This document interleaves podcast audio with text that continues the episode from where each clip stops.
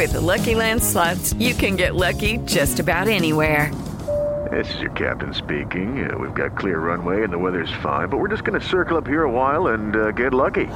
No, no, nothing like that. It's just these cash prizes add up quick. So I suggest you sit back, keep your tray table upright, and start getting lucky.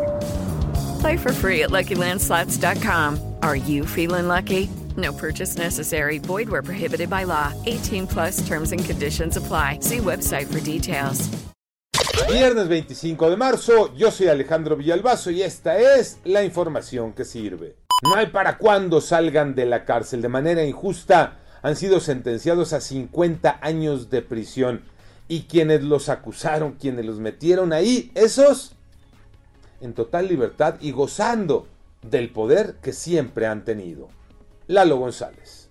Y de hecho son las personas que no solamente fabricaron esos dos secuestros por los cuales culpan a los tres hombres que continúan en la cárcel en Macuspana, sino que también solaparon la tortura que fueron objeto de estos tres hombres. En entrevista para 889 Noticias, Roberto Hernández, quien es el creador del documental Duda Razonable, nos compartió algunos nombres de estos funcionarios. Tenemos a César Oliveros Aparicio, él era titular de la Fiscalía de Alto Impacto en Tabasco, ahora trabaja también en delitos de alto impacto, pero aquí en la Ciudad de México.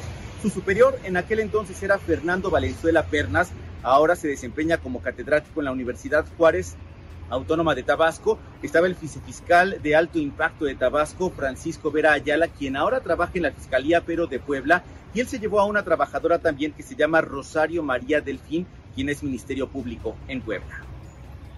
COVID-19, Iñaki Manero. Muchas gracias, Alex. En 24 horas las personas fallecidas aumentaron en 155 casos. Con esto llegamos a 322.432 lamentables decesos. Además, hubo 3.658 nuevos contagios. La cifra total alcanza 5.643.963 casos positivos. Y este fin de semana será decisivo para miles de niños en Oaxaca los maestros de la Coordinadora Nacional de Trabajadores de la Educación definirán cuándo regresarán a clases presenciales. Y todo depende de los insumos sanitarios que reciban para evitar más contagios por COVID-19. A seguirse cuidando y a vacunarse. Ni se pudo y de milagro no se perdió Tocayo Cervantes. Así es, Tocayo. La selección nacional no pudo pasar del empate sin anotaciones contra Estados Unidos anoche en la cancha del Estadio Azteca. La situación se pone interesante a falta de dos jornadas del octagonal final, porque Estados Unidos y México están empatados en segundo lugar, pero Canadá es líder y va a calificar. Lo malo es que Costa Rica ganó y se coloca muy cerca de México y de los Estados Unidos. Así que todo puede suceder el próximo fin de semana cuando México visite en Tegucigalpa a la selección de Honduras.